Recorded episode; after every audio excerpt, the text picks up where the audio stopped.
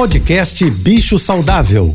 Fique agora com dicas e informações para melhorar a vida do seu pet com a veterinária Rita Erickson, mestre em comportamento animal. Olá, boa tarde a todos, espero que estejam bem. Essa semana vou conversar com vocês um pouquinho sobre os sentidos dos animais. E o fato deles serem tão diferentes dos nossos faz com que cães e gatos percebam o mundo de uma forma diferente da nossa. Hoje, o assunto é a audição.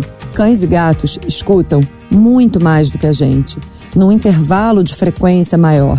Isso significa que alguns sons que nós humanos não somos capazes de ouvir são audíveis para eles. E isso explica muitas vezes um animal ficar muito entretido olhando para a quina de uma parede, por exemplo. Ele pode estar ouvindo o barulho da água rolando por dentro de um cano, dentro da parede. E isso explica também porque os sons muito altos incomodam demais os nossos animais de estimação.